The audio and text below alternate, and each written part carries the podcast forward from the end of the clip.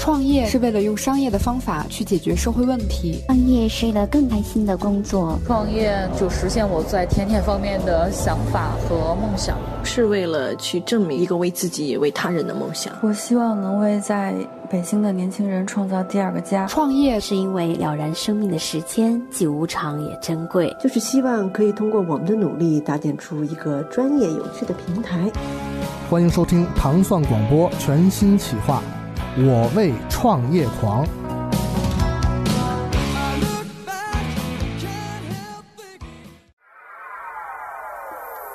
我为创业狂，全民创业时代最燃的创客节目，既聊创业也撩风月，献给有梦想的你。我是在高冷和逗逼之间自由穿越的女神经珍妮。大家好，嗯，那蒂梦，你。不喝酒的一个你，你你有什么感触？上半场就是你你叫来的人有有一些特点啊，这些嘉宾特点都是第一个，都是那个都是特别。在吃喝上有一定的优势，有然后到到到这，然后到这个喝的上面呢，我就没什么发言权。嗯，我我我我不一定顶不住啊，但是我主要是没有什么发言权，因为喝的品类太少了。对，所以今天请来这黄老师，但其实你看我我做的功课比你啊要丰富的多。对，因为我在黄老师这个众多的米酒的项目里，我发现了一个特别有意思的，就是哎，我还特别感兴趣的一个。一个品类吧，就是黄老师居然拿啤酒做了一气泡酒，因为在是吗？在我的印象当中，就是我觉得米酒就是以前，呃，亲戚去南方，嗯，然后呢。拿一个罐头瓶儿，装回来一罐头瓶儿，说说你尝尝这个吧，这坐月子喝，对，一听，然后一喝，有的有的是酒味比较大，有的根本就没有什么酒味，就纯的醪糟那种嘛。是，我就没想过这个气泡酒，我觉着气，而且我觉着米酒的，在我概念中里面那个颗粒啊什么这些东西就特别大，沉淀物啊什么的。这气泡酒其实还是是属于那种特别清凉的，而且我在这图片上看有好多。就是发泡啊，确实起泡了。是这个，我我觉得这就令我特别惊讶。对，哎呀，这个功功课做特好。那个黄玉老师跟我们聊聊这个新产品，因为我之前去他们家小酒馆喝的时候，还真没见过。但那个时候已经很有仪式感了，把黄酒喝的已经不像迪蒙说的，就是坐月子那种了，就是已经那个黄酒不跟你说吗？上期也说过什么呃。稍微高点儿的度数，稍微低点儿的，然后马达加斯加的口什么马达加斯加的香草，然后大马士革的玫瑰，普普罗旺斯的薰衣草，对，然后而且还得在什么温度下喝，然后连杯子都带的那小冰霜，可讲究了。原来嘛，因为呃，因为有这个酒刚开始出来的时候，就开始做在北京做诺言酒馆，嗯，那么但是在怎么想起来做一个小酒馆？因为呃，我觉得。大部分原来喝中国米酒的话，都是刚才你们说到的这个，都是散装的，拎了一个塑料桶一装一桶，我操，要么月之酒，要么就跟饮料一样，要么就是醪糟汁，是。这好土啊，在这这个在我这个本身意识里面，我就完全不能接受，嗯，就是说它就是特别的家常，是，然后特别的民间啊，这个东西跟它不是不好，就是说这里第一个肯定不是我的方向，另外我在做完之后的话，我会。被依然来自于民间，会不太了解，不是说我们所谓的这个呃，我周边的朋友是一大部分有过南方喝过米酒经历当中的话，认为你这个酒跟不就是包装好看一点吗？对，设计确实，但就是外包装设计就是你改的就是这样子。其实酒还是那个酒，其实这个对我来讲的话，我觉得是挺难过的事情哈。就因为但是喝起来，他慢慢很多然后会知道它的区别，但最终我觉得我需要。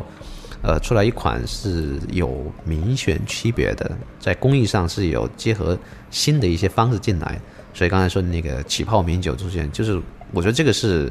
我因为去年的就是一七年嘛，去年他把下半年拿出来上市的，但往前推了三年。就是在研究它，不过尝试按照工艺，我觉得这个是一个很大的收获，嗯，也是一个蛮。我觉得中国米酒在我这，我觉得有一个很大的一个，相当于对我自己就一个分水岭嘛，嗯。第一个，它民间过去这么长时间米酒，没有人尝试过，没有人这样拿出来说起泡米酒，而按这种工艺来玩，就是等于呃，在发酵酒所有酒发酵逻辑都差不多情况之下，在以米酒为类别，在中国，甚至我说稍微那个。吹牛去说往反正往前一两千年没有人这样的尝试，真的这是在中国历史上第一款气泡米酒我觉得很重要一个是说，它除了有气泡之外，我自己觉得哈喝起来它好喝，它就很好喝。就是呃和呃那个小小泡泡，对于大部分人讲就跟喝汽水一样，不管喝汽水喝可乐，它是带那个小泡泡是带给愉悦感的，有那个清爽感。第二个是米酒里面通过这个工艺的话，它能带出别的一些口感，比如说果味。我觉得这个是呃我在这么多年酿造当中，我自己真正定义上说，觉得我的酿造技术呃又上了一个台阶。这个台阶呢，其实更多我是在说这个话。其实我从开始出来的时候，就是这么多年，虽然不是跟呃整个创业的呃回报都没有，我觉得这个才是目前为止我最大的一个收获。就在酿造方面的造诣不过我觉得整个对于弄岩也好，就是因为做了弄岩，然后有起泡的出现，包包括我，我觉得这个是我给我自己最大的礼物吧。这个是一个你会觉觉得很开心，它出来。第二个是。从开始的时候，还别说我还没上市之前，我就会给朋友，还有我们团队的小孩喝呀。嗯。到现在已经一年了吧，反正因为产量也不高嘛，反正起泡获得的呃评价是包括买那个但喜欢度的话，是我所有酒里面是最高的。哦。就是很喜欢喝嘛，然后好，我觉得好喝是一个，虽然它还是有点甜，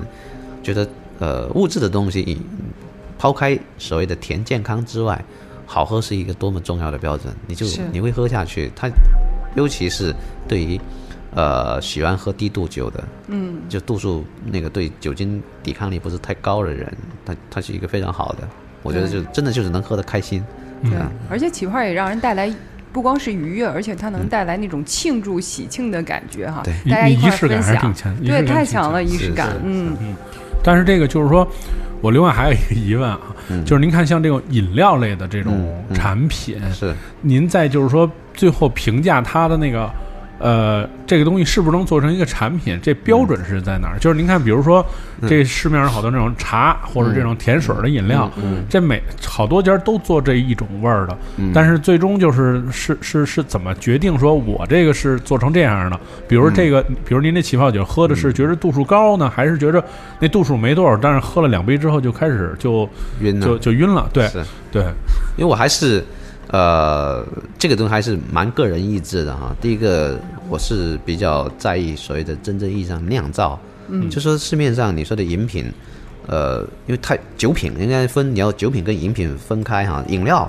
那种是非常大众化，因为它是非常规模化，其实无关于技术。但酿造的话，不管我是所谓的七度八度的酒，还是十一二度的酒，它都是通过真正意义上酿造工艺来完成的。这个。是说，我作为把自己现在是真正意义上当成酿酒师看的时候，这个前段它医药的基础是非常重要。另外是味蕾的断定当中的话，还是会，呃，先从我觉得大部分会，我是从我自己自身的这种味蕾的本能的判断。另外一个就是，我我会，呃，偏向于对于。未来化，我希望是年轻的，嗯，就是说，对，起泡也是年轻的，我希望给年轻的小孩，基本上起泡喝的，我我都不太希望他是八五以前的，就甚至就是都得给零零后才能喝呢，零零后了，必须得拿着，再说八五年，必须得拿着身份证买。我们说九零后嘛，对吧？哎，这个黄老师太歧视我们了。然后你要呃那个，但珍妮说的这个还有，我们说女性喝酒在中国。七零后的女性，跟九零后的女性喝呃不那个呃九零后的男生喝酒的方式是一样的，因为过去的女性基本上是在酒桌上其实是基本上都不太，我觉得不太受尊重。第二个是说她不太爱喝酒，因为那个喝酒的烈酒的方式对很多女性女孩子啊根本就不会。对中国传统上好像女孩是不不应该喝酒的，但现在的很多女孩子选择爱喝酒或者会喝酒的话，几乎都是很本能的，会有点有点甜味或者哪怕。不甜，它也低度的，它就它还是为了自己的这个味蕾判断，我想喝什么就喝什么，它不会基于说应酬式的。所以说，我们的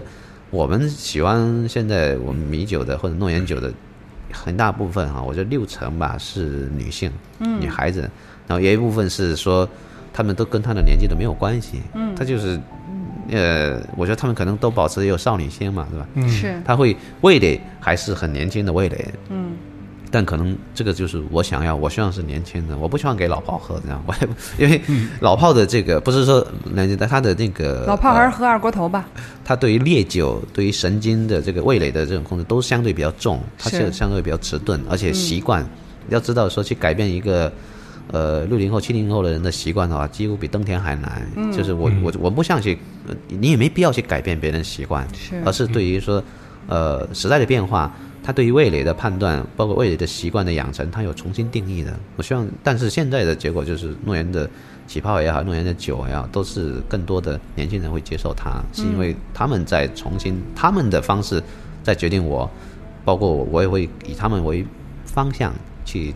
对诺言酒的研发呀。口里啊，重新界定吧。是，那像诺言这种新型的米酒是怎么喝呢？是配餐呢，还是说就是没事儿当开胃酒啊，或者是饭后甜酒喝呀？我它如果配餐配什么餐呢？我们会分，现在因为有系列分开了嘛，也有那种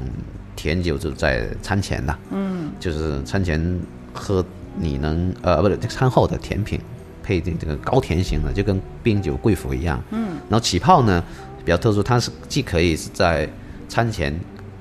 打开胃口，也可以那个一灌到底。尤其是起泡酒去配火锅的时候，麻辣，我觉得特别爽。哦，就是说它能呃解那个辣感跟腻感啊，那个是我觉得是目前我觉得吃起来特别爽那款。那我们有一款比如低甜的，是可以搭配。我是特指中餐，嗯，它基本上能打完，就是尤其是吃跟肉类的，嗯，那个呃鱼肉类的，我们是河鲜、海鲜也好，还有那个白肉的白肉的禽类，呃鸡肉啊、鸭肉啊、鹅肉啊，这些搭配还是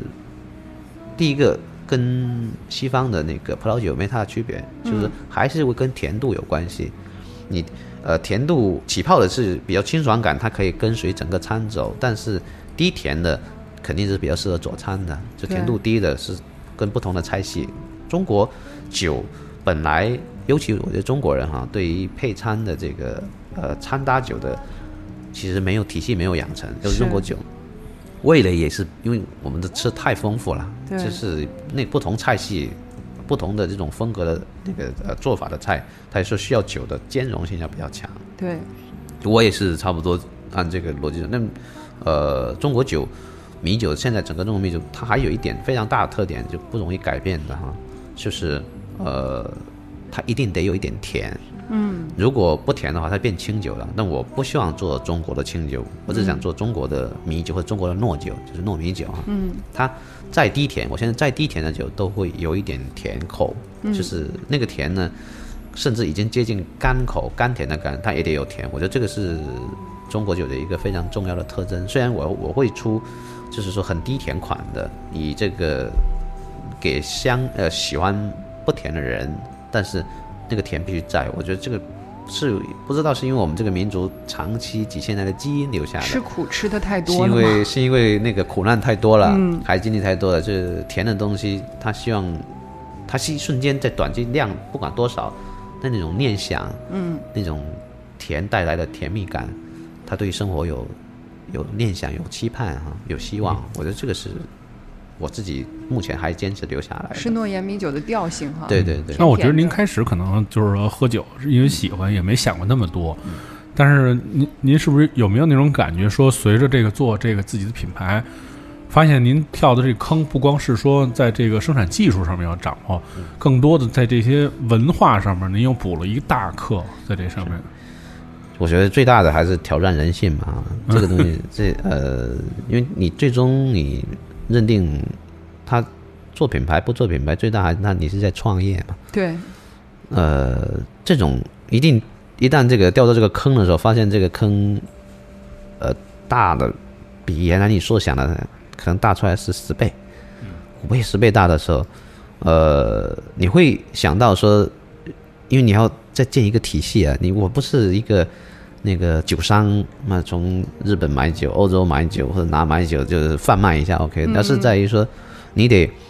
对原来的基础是什么样的重新认知，然后你你你你要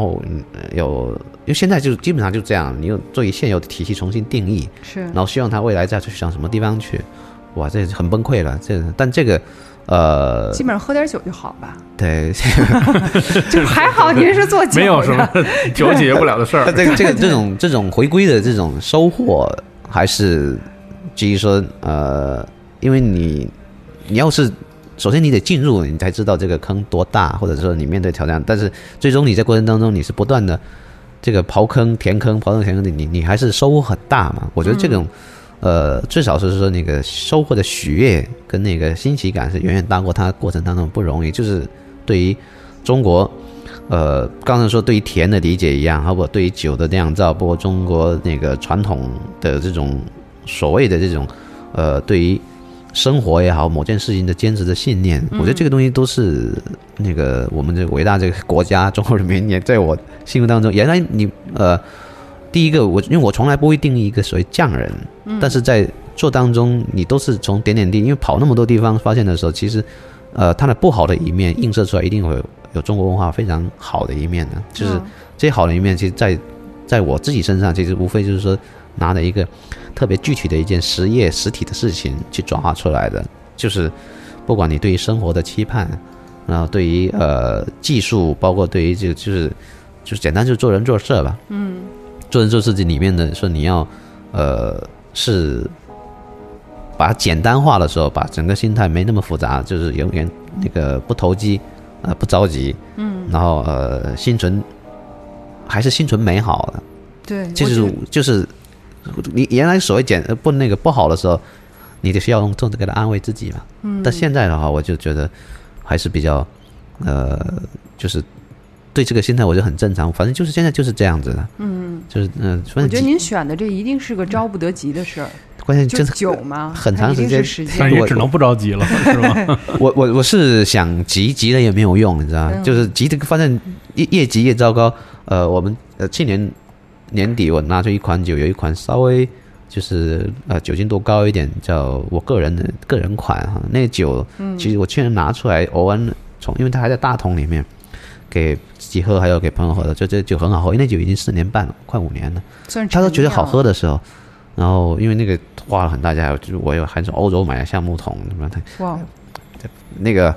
呃，好多的环节我尝试，但是前面几年都不好喝嘛。嗯，我一直觉得废了，然后花了好多钱。但是去年的时候这时间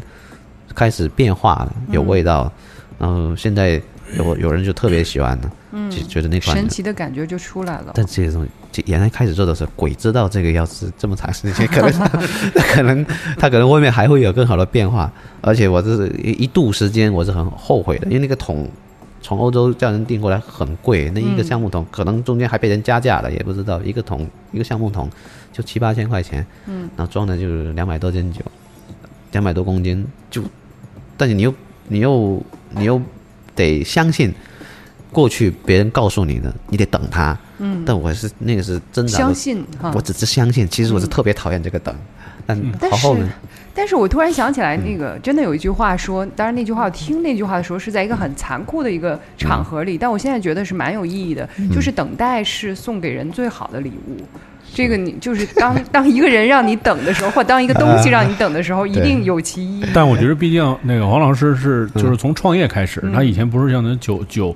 他是一个历史悠久的酒厂，你看，比如说像那些酒厂，什么十二年、十六年，甚至更多，它其实还是有一个原始积累，从一个零开始，有很长时间的积累。这个还是蛮大。比如说日本有特别出名的一款，就叫龙泉十四。它为什么十四？这个它真正起这个名字的这个他这个人，他就刚好第十四代。哦。他在日本卖最贵的酒就是他的，就是这这这个十四代的这个清酒是卖的最贵。最贵原因是什么？因为你有前面十三代啊。对，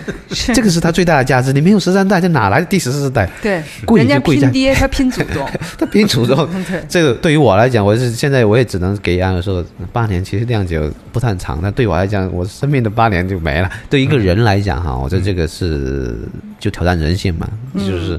呃，对我曾经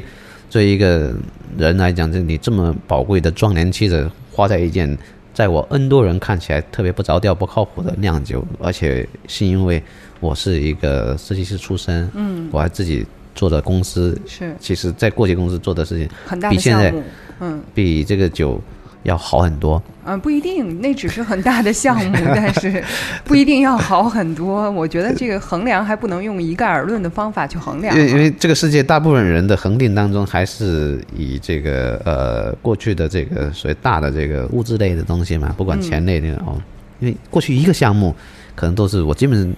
上一个大一点项目都是千万级的项目，但你现在弄的这么一点。破事这么一点点，还折腾这么大时间，这种其实我也是觉得是人性挑战哈。但我在现在说起来，这个是很很好玩，是，就是我觉得我对我来讲，这个都过去了。对，因为我觉得挣多少钱真的那个不是您，您不觉得您八年的时间把这个中国的糯米起泡酒做出来，这是一件 特有意思的事儿。我真的我看了那个图，我都惊呆了。对，我特别想去找那个，因为因为我一直想的是，就是 包装特别精美的白色的液体，然后喝起来可能有甜的。有看你这不喝酒的小白，对对。而且我就特别想去把这事儿跟那个我的一个姐们儿、一个闺蜜，就是香槟的手袋，法国香槟的手袋，去跟她说，我说你赶紧尝尝我们中国的起泡酒吧，这个。真的是一件大事儿，我觉得非常值得尝啊。嗯，但我觉得，因为也是因为过完之后，你对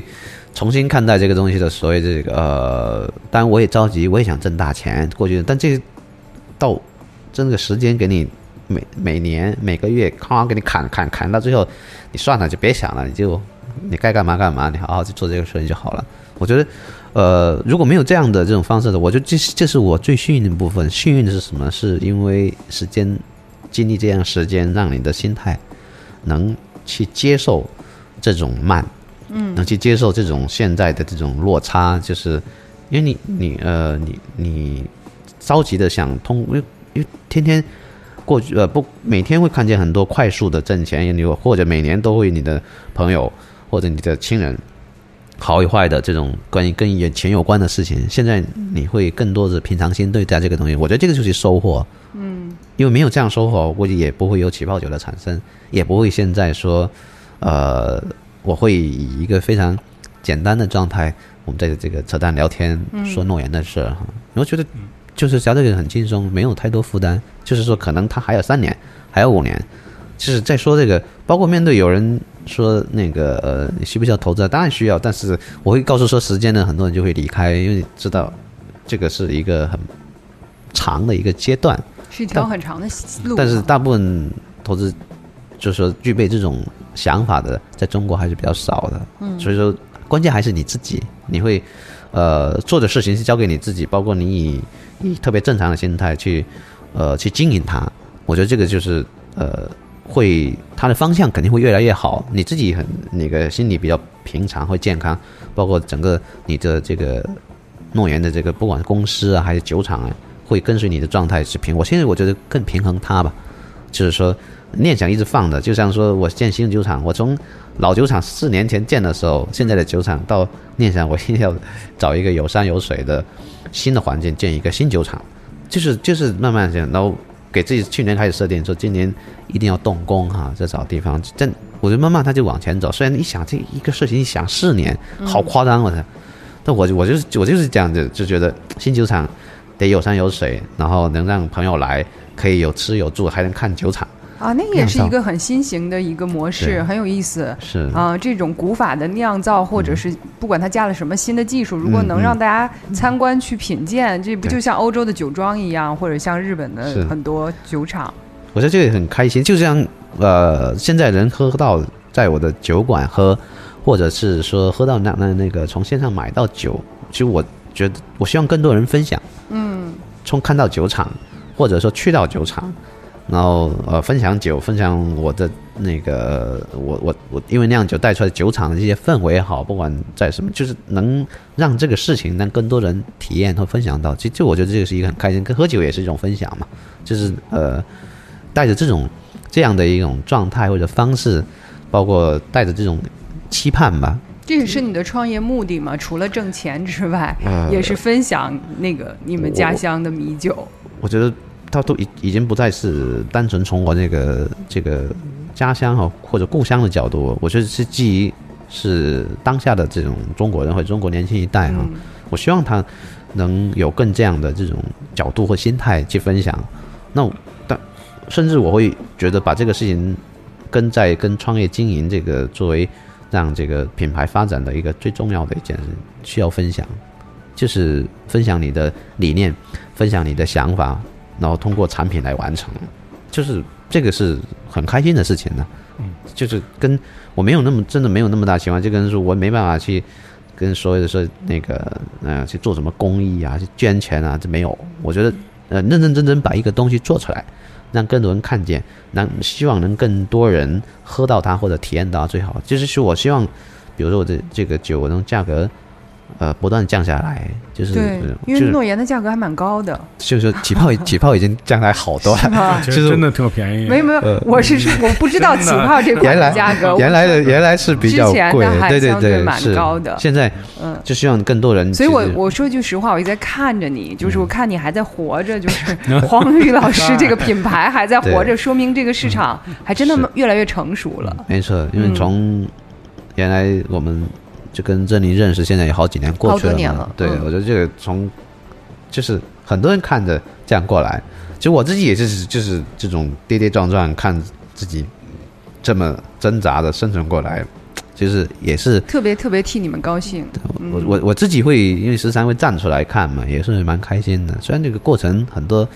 呃，不好，但我就刚才说的，就几杯酒之后就全忘了。那还有什么不好啊？比如说，在你的创业的八年里边，除了那个最不好的吧？对，除了不挣钱这一块儿，这大家都知道。还有什么你最过不去的坎儿，得喝两杯的？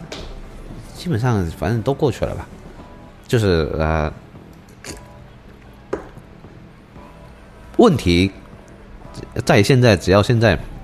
它过去了哈。对于目前来看的时候。嗯，我觉得都不算说它是有多大的坎，还是说你会，呃，因为我没有去设定过这个嘛，在如果在过去 N 多种当中碰到的，肯定我觉得就不能说一个，都 N N 多个那种特别艰难的坎，来自于个人的、家庭的、公司的一堆都有，这无非就是那点事儿嘛，就是那个钱的事儿，那个时间的事儿。啊，这七七八八，就我觉得那个就是很多人创业的人也好，还是正常哪怕只上班人都会碰到的。嗯，是因为钱，因为你做的事儿，因为人，因为人就这样子。但这呃，其实如果能那个自己能想清楚。我觉得还是看到酒的好处了，喝过几顿肯定是，就是真的过去了。你喝着喝着就过去了，对吧？就是你呃，或者是说呃，但是感动呢？八年里边就包括您刚才说的匠人精神，什么算是匠人精神？就您看到的，包括中外的这些您的同行前辈酿酒。我觉得，因为呃，我所知道，在国内可能。因为比较不能不能说没有，可能我没有遇见或者没有看见过哈，在在各行业里面，因为大部分真正特别大的、特别好的都是特别大的，比如说这些大酒厂，那些大的白酒厂，那都它是不是这样人咱也不能具体了解，因为都很大。但呃，去到日本或者欧洲，他们一些呃不太大的酒厂，真的做的酒很好，特别好的时候，但是他们特别简单。可能不知道是我不知道是因为这个社会结构的问题，还是因为他们呃先天的这种人人格或者性格产生，就是他们对呃对这个做这件事儿就特别的单纯，嗯，就是认真。他们也没有“匠人”这个词，就是特别认真，然后呃很很想法很纯粹，就是做好它。做不好的时候他会生气，做不好的时候他就生气那个事情。甚至言那个呃往高一点会难过，我我也会是这样想的。我现在就会难过，做不好会难过。嗯，这个难过呢会会会坚持那个会持续很长时间，就跟呃去年我们那我会难过到什么样？比如说那个我们装瓶，因为起泡酒是有气压的，它那个盖子用那个有有一批瓶子那个盖子的那个那个导口太圆了，那气压往外送的时候的话，物流快递的时候的话。一扔的话，那个因为弹性呢，又撞一下，那个气会跑气，跑气那酒甜啊会流出来，喝酒烂了会结那个甜的那个结晶。嗯，天哪！而且是在京东那上次他们帮推的一次，那我就看到几十个在骂，你知道，就是说这些什么都是因为漏，那跟酒没有关系。哦，我难过，我我就一将近十天的时间就睡不好，是因为因为呃，我知道酒是好，就没有漏的人都说很好嘛，对吧？什么样？但漏了人的话，就他也不知道你是什么，他就会说这很多话，这就你就是这种难过，是因为呃，这个过程当中，这不这也不是这个也是酿造一部分，你用什么好的器皿？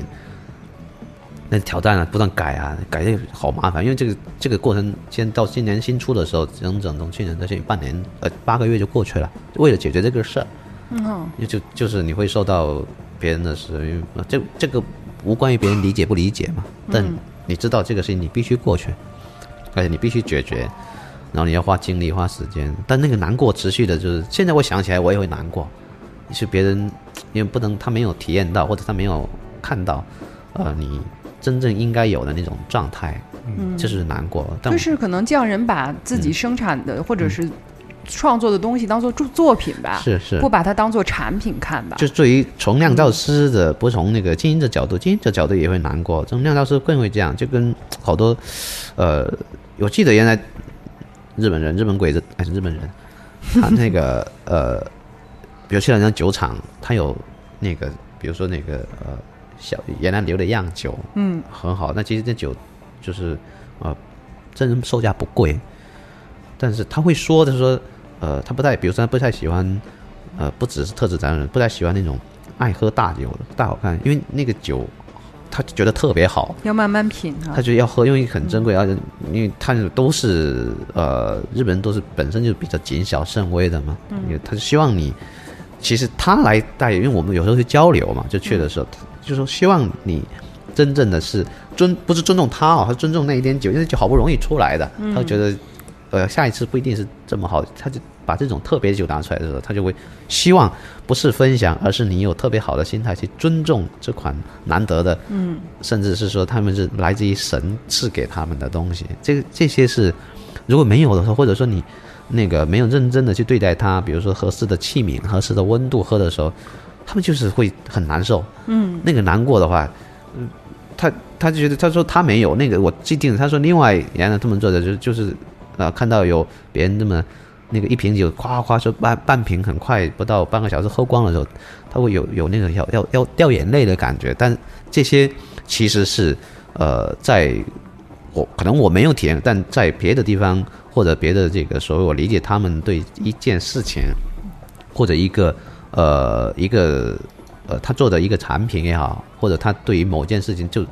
那么单纯，我觉得很纯真。你讲，就跟有时候想跟小孩一样，就是你把它弄坏了，特别难过。但我觉得这些是呃，我现在做的事情会会有一个简单的，虽然就是你希望就希望它好，嗯，希望做好，你也希望把好东西的话，把这个好的过程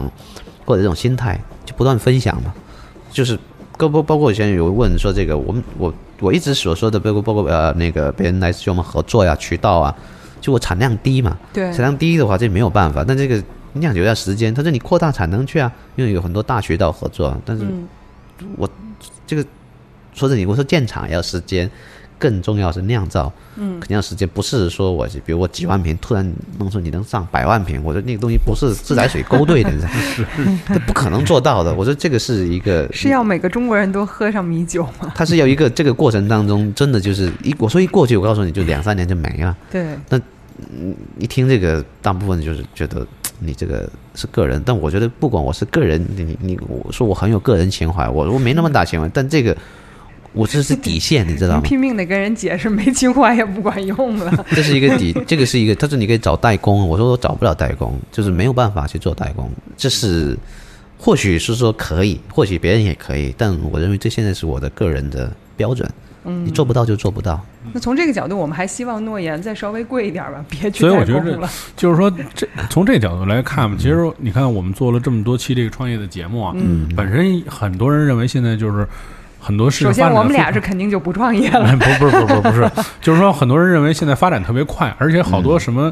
你觉得莫名其妙的什么，一个人一一夜之间就挣好多钱什么之类的。对。然后觉得这个风，这个创业是一特风光的事儿。是。但其实你看，我们采访这么多创业的人，其实大家都是在。是往反方向走的，就是大家在创业之后，他们就会放慢脚步，嗯，就是愿意去，就是觉得得对得起自己做的这件事情，对，就是不会，因为你看，我们到现在为止没有一个人说，就是每个人都会说那个，比如甲方或者什么之类的催你说你加 加多少份儿什么的，但是没有人会说我们就是能做，对，都是做不了，都是就是必须我得保证我原来的品质去做。对，所以这个其实，在创业当中。是是我们看不到，不是像就是很多那种外面宣传的，比如你什么创业弄一什么项目，然后马上一夜之间融多少万、多少千万什么之类的那种，扩大生产。对对对对，但是真的还真的不是这样。嗯，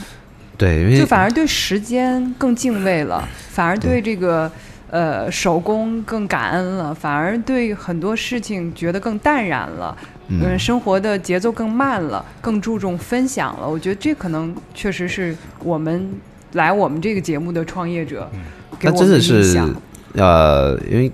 可能这个是不知道别人，我不知道我自己感觉觉得，你你希望变大，做大的那个希望是一直在的，但你你那个东西，你就是知道它跟它是就跟你自己的那个呃美好的这种念想一样，但真正做的就是你尊重时时间哈，嗯，你对于这个规律的话是包括你做的事情的话有尊重自己的这种规律，以及对于。本身产品或者应该有的这种自然应该成长的规章，有一定的敬畏之心。嗯，这种其实呃，就他如果说不是因为做这件事情的话，听起来就很扯淡，或者但实际上这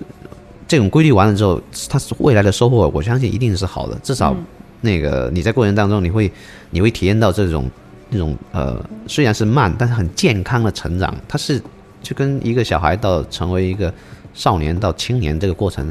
如果不能理解这种规律的话，我觉得就是就是真的，你快成长起来，他死的也很快，拔苗助长，我觉得没有意义啊。但说大跟小的定义也是不一样。我觉得每个人创业都希望成为品牌，或者成为一个那个希望成为有影响力的一件事。这这这个是基本逻辑，就是也都希望能挣更多的钱。谁也不想失败，都不想都不想做不好的。是，但是呃，认真会在。你在某一个角色上做某一件事情，尤其是做到像类呃跟那个传统实业有关系的事情，这些有一些基本的规律，你是逃脱不开的。嗯，那么你要逃脱开的话，你可能你就不是干实业，要么你就是投机者，要么你就是骗子，没有什么别的。但基本上全这这个不是中国，全世界都一样。这是规律，这是基本规律。那要么你要觉得快，你就投机就好了嘛。你有钱，你你去买人家。做的很好的厂，那那那是一种方式，但真正作为从业者，嗯，像我这样做的，我觉得你，我也是真的八年，可能要没有，可能五六年也会好一点。但因为原来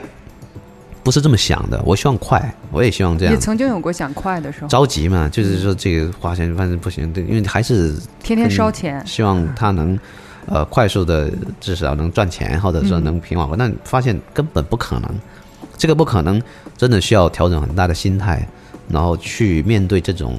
他不太可能。第一个爆发已经彻底跟你没有关系了，你需要容忍自己以及接受现实带给你这种挑战，就是你慢慢慢慢慢慢来。我觉得这个是真的是一个既是一个修复过程，也是一个修炼。最终，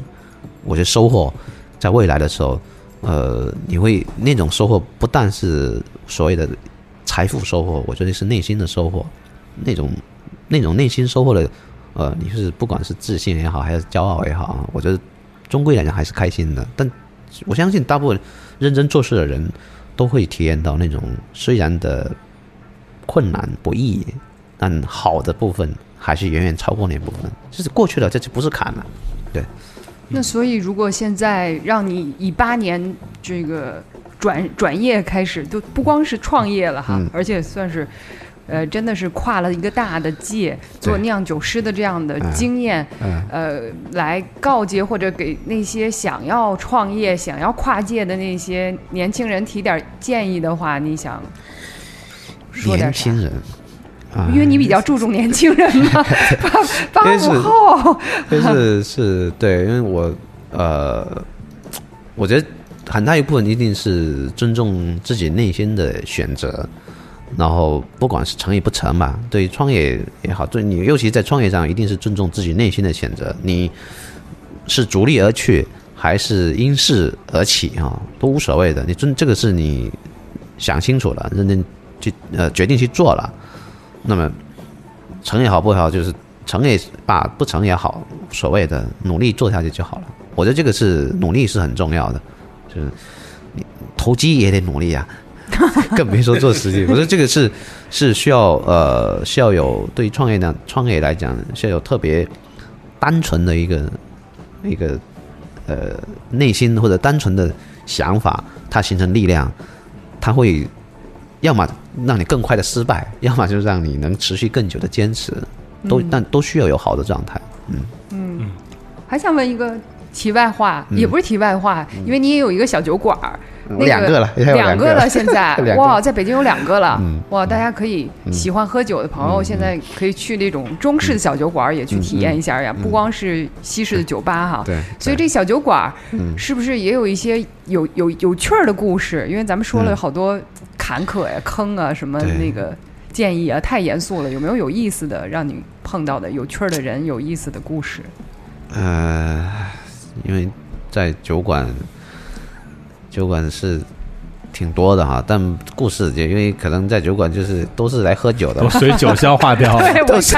都是酒都是酒友。得了，我懂了，我懂了。都是酒，但是我我也认识很多好朋友在酒馆开始，但这个因酒而起的，说起来酒友会被人骂的。好好好，我知道，对，去你酒馆吐槽是享有隐私权的，所以我们节目最后呢，这个大家还有一份儿。福利哈，这个小栏目叫做送福利，是非常实际的一个小栏目。嗯，我们节目的粉丝呢都知道，这个每一次我们嘉宾都会送出他们的啊各种各样的小优惠、小福利。所以，呃，黄玉老师，诺言米酒想给我们的听众、粉丝朋友、幸运的粉丝朋友送点什么呢？送三份诺言的起泡米酒吧。哇，太棒了，我都没喝过。六月份新包装上市的哇，起泡酒。很好，太期待了哈！然后期待那个你有什么喜事儿、有什么好事儿的时候，可以开这瓶诺言的起泡酒哈，中国的香槟。哎，不能说这这我那姐们儿该告我了。我我我们已经被告过了。嗯，哎，我觉得今天虽然是美酒哈，但是跟黄玉老师聊的是还真的是挺忙、挺嗨的。嗯嗯，我感觉他的这个创业的过历程哈，还挺佛系的。其实这种挺佛系的创业历程，不妨。大家可以借鉴一下，用到你的生活和工作当中来。嗯，我觉得这是一个很好的这样的一个心态。而他的这个，我觉得他的整个整个的这个创业，也让我想起一句话，最后送给大家，就是人一定要有梦想，但是梦想是可以转弯的。嗯，他就从想赚一笔快钱，转弯成啊，做一个。工匠型的这样的一个品牌，好吧，那谢谢大家的收听，感谢黄玉老师今天的呃分享啊，然后谢谢谢谢。诸位，嗯，各位再见，下次我们一块儿呃再分享各种不一样的呃创业经历和各种人生，嗯。